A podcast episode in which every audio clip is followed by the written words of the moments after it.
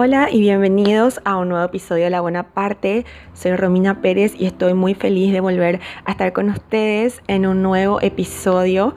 Y hoy quiero comentarles que quiero dar un poco de continuidad al tema anterior que estuvimos viendo, que se trataba sobre el estancamiento espiritual, que creo que estos tiempos al menos no se está dando la profundidad que se debería, porque veo que es algo de suma importancia saber entender, saber y conocer, mejor dicho, cómo, cómo salir de eso, ¿no? Porque creo que es algo que es crucial, por sobre todo para los jóvenes, sobre todo para gente que recién está en el camino del Señor y bueno, espero poder haberles ayudado un poco con ese episodio y hoy quiero sumarle a eso el tema de las maldiciones. Hoy quiero compartir con ustedes sobre maldiciones porque también lleva parte del estancamiento y muchas veces por ignorancia no somos conscientes de ello y realmente intentamos muchas veces con nuestras fuerzas, con todo lo que sabemos, salir de cierta situación y no lo logramos, entonces podría ser que hay una maldición de por medio. Así que hoy quiero compartir con ustedes este tema que a mí me ha ayudado bastante en mi caminar con Cristo, en mi crecer espiritual por sobre todo. Así que he dividido este tema en cuatro categorías y quiero empezar con la primera. La primera categoría de maldiciones son las generacionales y esto para mí es la más importante porque muchas veces no somos conscientes de ello, como lo he mencionado anteriormente. ¿Y qué es una maldición generacional? ¿Cómo se manifiesta? Bueno, como lo dice su nombre, son maldiciones que van de generación en generación.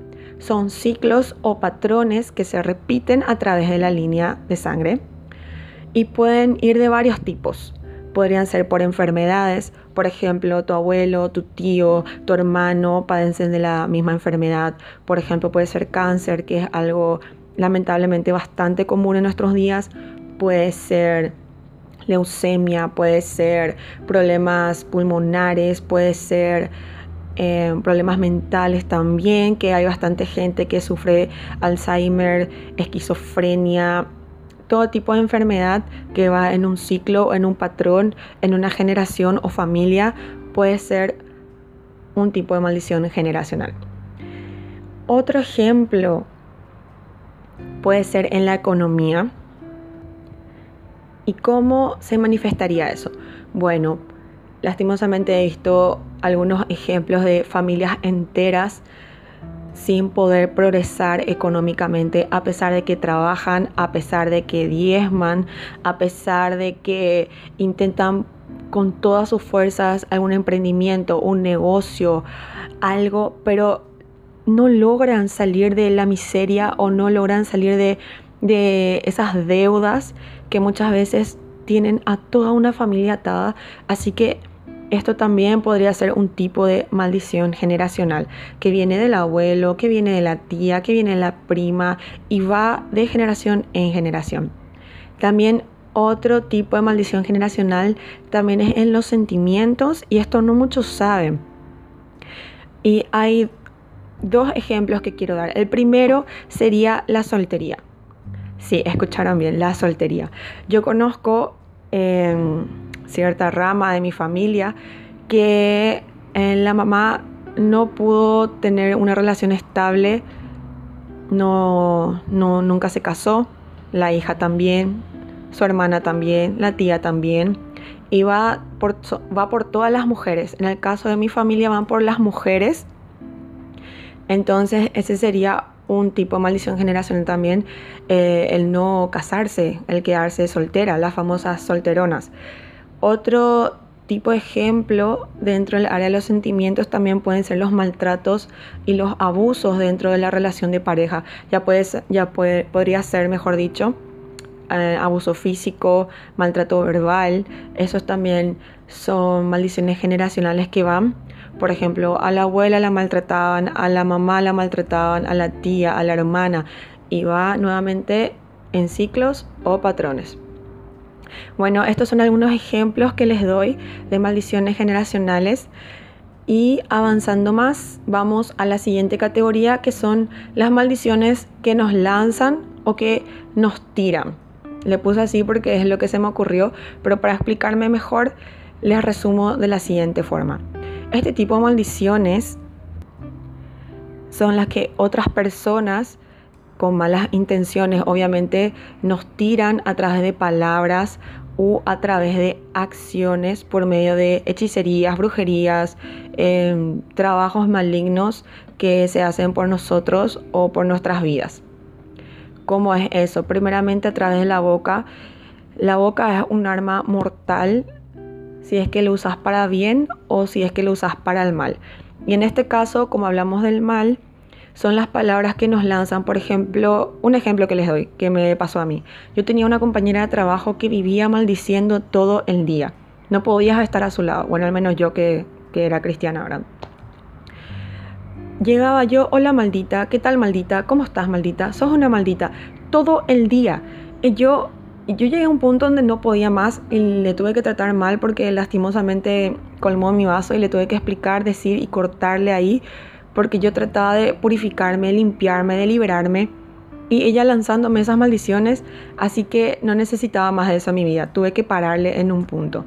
Así que esas son maldiciones que te tiran también a vos y ella lo hacía en su ignorancia, obviamente porque no entendía el peso de sus palabras, ¿verdad? Pero con eso les doy un ejemplo de maldiciones que te tiran. Ella obviamente lo hizo sin mala intención, pensando que sus palabras irían al aire, pero no es así. Pero también están maldiciones de gente que con la intención de maldecir, lo dicen, obviamente. Otro ejemplo que te puedo dar con esto sería, vos le contás, por ejemplo, a alguien una idea que tenés para emprender o un plan familiar que tengas, ay, eso no te va a salir. Las famosas malas vibras o ondas negativas que se dicen también son maldiciones porque vos con toda la ilusión de toda buena buena intención te vas a contarle algo y alguien te corta con eso, ya te tira una maldición de que no te va a salir de que no lo vas a lograr, de que vas a fracasar. También son maldiciones que salen por la boca y mucha gente piensa que eso va a los aires, pero no es así. Eso tiene sus consecuencias. Esas palabras tienen que llegar a una parte, sea para bien o para mal. Así que muchas veces no somos conscientes de eso y mismo nosotros los cristianos también deberíamos atender, cuidar y pensar antes de hablar o pronunciar una palabra. Otro ejemplo con esto es ya que había mencionado anteriormente el tema de los trabajos, las hechicerías, también pueden maldecirnos a través de amuletos o regalos que se nos hacen. Esto es algo típico, incluso a mí ya me pasó.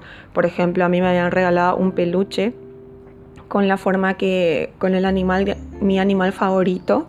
Obviamente cuando una persona intenta hacer mal mal a alguien, va a darle un regalo que no vas a rechazar, te va a dar un, regalo que vos no vas a poder rechazar. Así que me habían dado un peluche que a mí me gustaba mucho, usted que yo ni era de eso, pero algo tenía esto que no me podía despegar de él, incluso lo usaba como almohada y lo colocaba en la parte más sensible de mi cuerpo, o sea, mi cabeza, que es donde está todo, es el blanco número uno del enemigo, así que nada, este peluche vino con un trabajo y Dios se lo reveló a mi líder y tuve que quemarlo. Pero bueno, es para darles un ejemplo de, de los amuletos también pueden venir con trabajos o hechicerías, así que atentos. Yo por lo personal suelo ser muy celosa de las cosas que yo recibo en mi casa o las cosas que tocan mis manos, porque es mejor desconfiar que pasar por un proceso de liberación porque cuesta demasiado. Así que yo hoy en día ando muy celosa de todo. Estoy como así alerta a todo porque ya sé, ya pasé y por sobre todo cuesta tanto que cuesta tanto este proceso de liberación, así que prefiero guardarme. Bueno, esos fueron algunos ejemplos de maldiciones que podemos recibir a través de terceros u otras personas. También quiero hablarles de los tipos de maldiciones que uno mismo puede llegar a hacer, tanto por nosotros o por otras personas, consciente o inconscientemente. Y para eso quiero quiero acompañarlos un poquito con lo que había mencionado anteriormente y esto también va relacionado con el poder de nuestras palabras. Eh, y para entender un, mejor un poquito, eh, nada, compartirles el ejemplo, mejor dicho, lo que yo experimenté. Yo anteriormente, antes de conocerle a Cristo, solía maldecir mi vida constantemente. Obviamente no era consciente de que esto realmente tendría un efecto, de que esto realmente iba a materializarse. Pero bueno, yo antes era muy, ¿cómo explicarlo mejor? Era muy de, de, ay, ¿cómo decirlo? Se me fue la palabra. De ser contraria, me encantaba contrariarle a la gente a propósito para mi propia diversión. Entonces, por ejemplo, yo escuchaba una conversación y si yo tenía un amigo o una amiga al lado, ya le hacía la contraria a esa persona. Y si yo no estaba de acuerdo con algo de lo que decía o hacía, yo enseguida ya empezaba a hacer el siguiente comentario. Me enferma cada vez que habla. Ese es un ejemplo. O lo que más decía era, te juro que me da cáncer cada vez que hace esto o dice esto. Y también maldecía con mi boca, tengo, tengo que ser sincera, también hacía eso. Así que esos son algunos ejemplos y adivinen qué. Yo llegué a la iglesia, llegué al camino de Dios con un principio de cáncer en el útero. Así que se materializó toda esa maldición que yo misma me hice, se materializó. Así que a partir de eso empecé a tratar, no es fácil, a tratar de ser consciente de mis palabras. Pero como dice la palabra, la lengua es algo que nosotros no podemos domar, pero bueno, lo intentamos. Así que son maldiciones que uno mismo también se hace, que uno mismo se va lanzando y la mayoría de las veces obviamente es inconscientemente. Así que con esto les digo, seamos más conscientes de lo que hablamos, pensemos, al menos tratemos de pensar antes de hablar. Y el Señor Jesús también nos dio un ejemplo de esto en el Evangelio de Marcos, que es el que tengo ahora en mano. Si recordamos y analizamos un poquito, el caso de la higuera maldecida que se secó, ¿recuerdan? Ahí también Jesús nos estaba enseñando el poder de las palabras y él lo hizo, obviamente era una parábola, pero para no alargar demasiado, vemos también un ejemplo bíblico de cómo las maldiciones afectan y no son palabras tiradas al aire, sino que llegan a un punto. Cuarto ejemplo que quise dar con las maldiciones sería, y último, sería las maldiciones de parte de Dios. Y esto es un poco polémico, pero sí, yo también me quedé sorprendida e incluso me choqueó bastante cuando empecé a leer la Biblia, por sobre todo el Antiguo Testamento.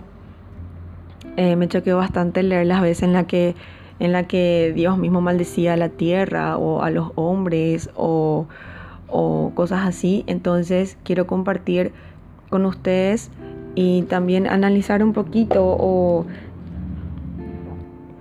hablar sobre esto que también forma parte de la palabra de Dios.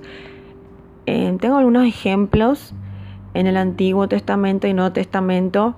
hay más obviamente, pero para no alargar demasiado el episodio, quiero compartir solamente algunas partes. Empezando por Deuteronomio 11, 26, que dice así la palabra. He aquí yo pongo hoy delante de vosotros la bendición y la maldición. La maldición si no oyereis los mandamientos de Jehová vuestro Dios y os apartareis del camino que yo os ordeno hoy. Esta parte de la palabra obviamente no la transcribí literalmente como está en la Biblia para poder agilizar nada más lo, lo transcribí así. Pero el punto es que Dios siempre en su libre albedrío nos dio a elegir desde el principio entre la bendición y la maldición, pero con esto nada más quiero hacer énfasis en que como Dios también obviamente quiere bendecirnos, pero también hay consecuencias si es que hacemos lo contrario a su voluntad y en este caso sería la maldición. Pero esta no es cualquier maldición, hay que tener en cuenta que esta maldición viene de parte de Dios entonces, si vos tenés una, maldición de parte de Dios, ¿a quién le pedís socorro? Es eso, es el pensamiento que quiero dejar con este podcast, con esta categoría, mejor dicho, de ponernos a pensar, wow, imaginemos que llegamos a un punto tal donde tenemos una maldición de parte de Dios. ¿Qué hacemos en ese caso, no? Así que es algo em, importante para reflexionar, ¿no? Siguiente ejemplo está en el libro de Jeremías 17, capítulo 17, versículo 5, que dice, maldito el varón que confía en el hombre y pone carne por su brazo, y su corazón se aparta de Jehová. Bueno, esto es algo que creo que todos hemos experimentado y yo incluso recientemente he experimentado esto, en que me parece muy fácil para nosotros, ya que no, no vemos a Dios, sabemos que existe, eh, sabemos que nos ama, sabemos que Él está con nosotros, pero muchas veces creo que pasa por nuestra carnalidad. Él mentalmente es como si fuera que Dios se fuma en ciertas áreas de nuestra vida y netamente miramos al hombre, confiamos más en el hombre que Dios, tenemos más nuestra confianza ciegamente, obviamente, en el hombre y no en Dios. Por ejemplo, en la iglesia o gente que nosotros conocemos, por ejemplo, uno deposita toda su confianza en un líder, en un hermano hermana, y de repente, ¿qué pasa cuando esa confianza se quiebra? Y muchas veces yo creo que esto es permitido, obviamente la palabra dice que todo lo que nos pasa es permitido por Dios, pero yo creo que hay un propósito con esas decepciones y es para que Dios te recuerde o nos recuerde, mejor dicho, que el hombre falla, y solo Dios es el único amigo fiel en quien deberíamos confiar. Así que cuidado en quién está nuestra confianza, porque a fin de cuentas el hombre falla y solo Dios realmente es el único que merece nuestra confianza.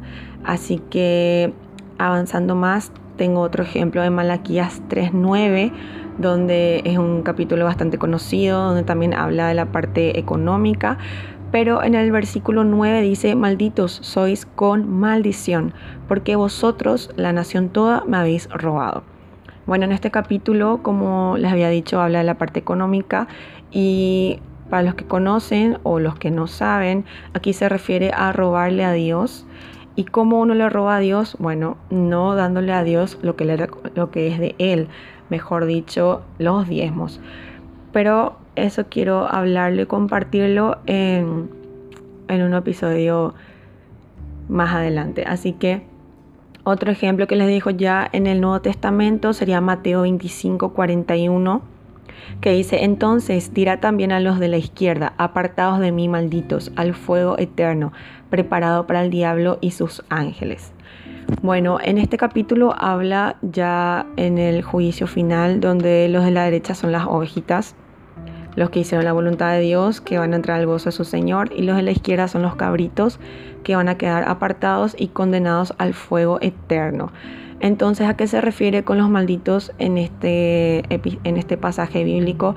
Bueno, se refiere a los que no hicieron la voluntad de Dios, simple y claro, conociendo la verdad, obviamente.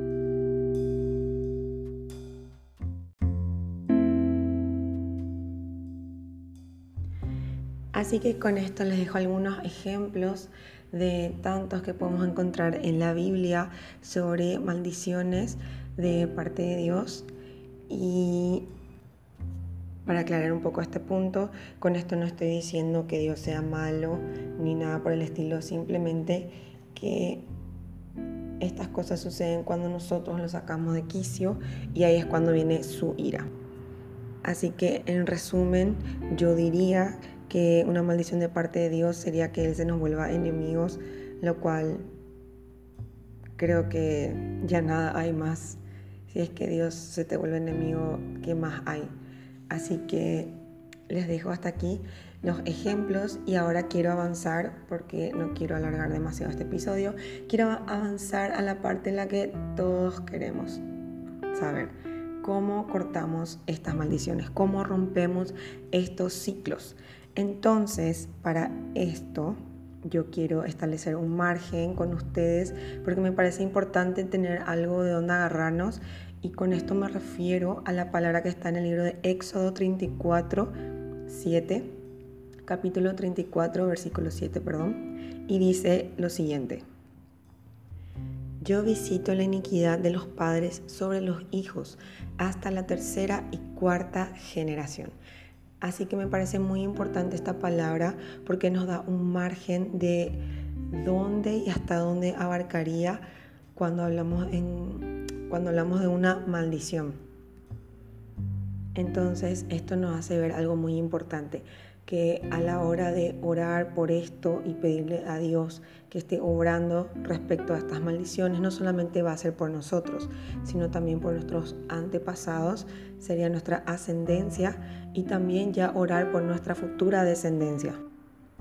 O si ya tenemos descendientes, con más razón. Así que una vez ya que tenemos en claro eso, que es un punto súper importante, quiero compartir con ustedes esta palabra que es crucial y fundamental en Gálatas 3, capítulo 3, versículo 13, que dice lo siguiente. Cristo nos redimió de la maldición de la ley, hecho por nosotros maldición, porque está escrito, maldito todo el que es colgado en un madero, para que en Cristo Jesús la bendición de Abraham alcanzase a los gentiles, o sea, nosotros a fin de que por la fe recibiésemos la promesa del Espíritu Santo. Para tratar de entender mejor esta palabra y el poder que tiene con relación a este tema que estamos tratando, es ver esta palabra como un aval legal que tenemos en el mundo espiritual, porque esta palabra nos dice que a partir del nacimiento de Jesús para adelante, hacia nuestros tiempos, fuimos redimidos de la ley y como dice aquí en esta palabra, de la maldición de la ley. Y fue hecho por nosotros, porque estaba escrito en los mandamientos de Moisés que maldito todo aquel que es colgado en un madero. Y con esto hace alusión a la muerte de Cristo en la cruz. Entonces, este es el punto clave.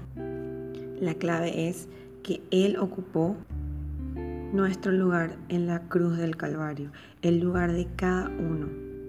Y teniendo en cuenta que Jesús era judío y obviamente tenía conocimiento de la ley, Él ocupó nuestro lugar a sabiendas que eso conllevaba llevar una maldición de por medio. Así que todo lo que Jesús hizo por nosotros, él lo hizo consciente de que Él llevaba las maldiciones de toda la humanidad, de todos los que nacieron antes de Él, los que vivieron en su época y los que vinimos después de su muerte, que somos hoy nosotros. Así que Él cargó con nuestras maldiciones. De mí y de ti Él lo ha llevado en la cruz del Calvario. Así que con eso es más que suficiente saber que Él ya pagó por nosotros, Él ya cargó nuestras maldiciones en la cruz. Ahora, ¿cómo activamos? Bueno, sería orando. Así que quiero darles un ejemplo de oración para cortar estas maldiciones. Primero y lo más importante es empezar la oración humillándonos por nuestras vidas, pedir perdón todo sueño sucio que hayamos tenido, todos malos pensamientos, todo odio, rencor, si hay alguien a quien tenemos que perdonar, desatar perdón sobre su vida, renunciar, qué sé yo, a pasiones desordenadas. Ejemplos que les doy para poder humillarnos siempre delante de Dios. En toda oración es esto algo que tenemos que hacer sí o sí. Siempre el humillarnos, el reconocernos delante de Dios por nuestros errores y como estamos hablando de maldiciones generacionales también, también tendríamos que pedir perdón por nuestra familia, nuestra familia que es inconversa, aún creyentes. Pedir perdón por esa incredulidad en nuestra familia, muchas veces esa burla, pedir perdón. Vicios, pedir perdón toda depravación, hechicería, brujería que ellos hayan hecho o participado. Todo eso es algo de lo que tenemos que pedir perdón por nuestras vidas y nuestros familiares. Una vez que ya nos hayamos humillado, vamos a proceder a orar por esta palabra que está en Gálatas 3:13. Pero antes quería compartirles un sueño que yo había tenido el año pasado donde Dios me revelaba en sueños que yo tenía que cortar. Me decía que tengo que cortar una maldición de adulterio de parte de mi papá sobre mi vida y sobre mi hermano. Entonces empecé a orar, obviamente, en cortando esa maldición de adulterio. Y las maldiciones pueden ir, como les dije, de generación en generación, que es mi caso, lo que me dijo el Señor. Así que yo empecé a orar por por esas maldiciones, por esa maldición, mejor dicho. Así que nada, quiero contarles que yo tengo experiencia en esto, que Dios me habló y es por eso que decidí compartirlo con ustedes. ¿Y cómo fue la oración que hice? Bueno, luego de humillarme, obviamente, empecé a usar el poder legal que Dios nos dejó a nosotros los cristianos. ¿Cuál es el poder legal? Su palabra. Y la, y la garantía que Dios nos dejó de su palabra. Y esta palabra en Galatas 3, 13 habla y nos dice que Él ya ocupó nuestro lugar y que mientras Él ocupaba nuestro lugar, Él ya llevó la maldición que nos correspondía a nosotros, Él las llevó.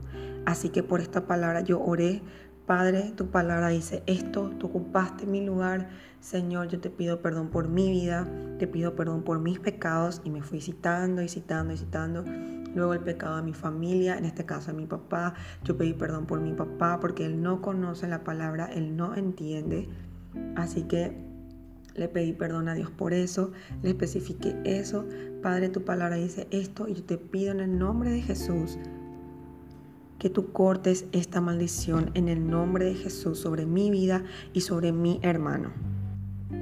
Así que esto repetía una y otra vez mientras oraba y cuando uno ya tiene cierta relación con Dios y cuando llega a un cierto punto de intimidad con Dios, ya sabe cuando Dios está escuchando su oración y cuando ya está obrando.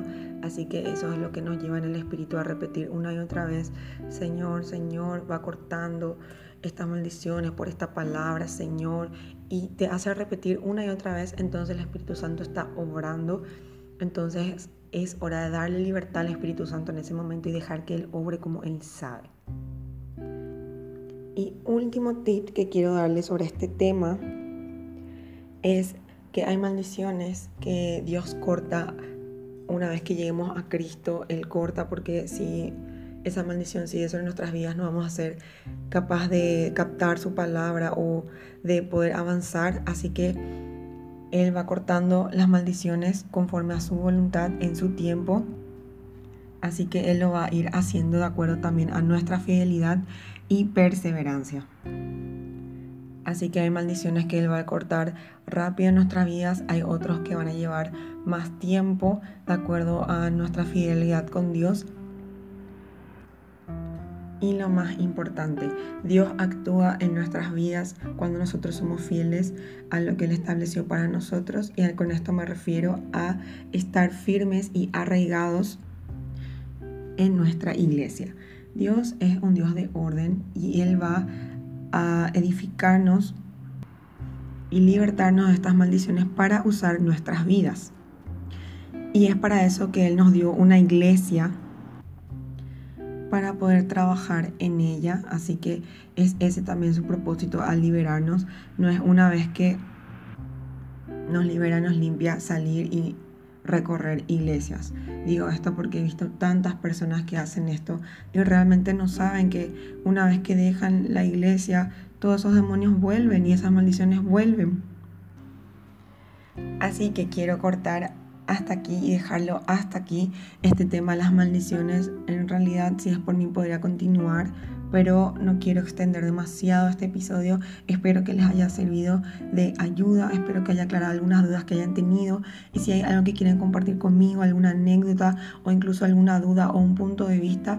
Estoy más que abierta para eso, me encantaría escucharlos también a ustedes, así que los dejo hasta aquí, me encanta, me encanta que hayan llegado hasta aquí Ojalá que les haya servido una vez más y si conocen a alguien que creen que necesita escuchar esto, por favor compártanlo y nos vemos en un próximo episodio.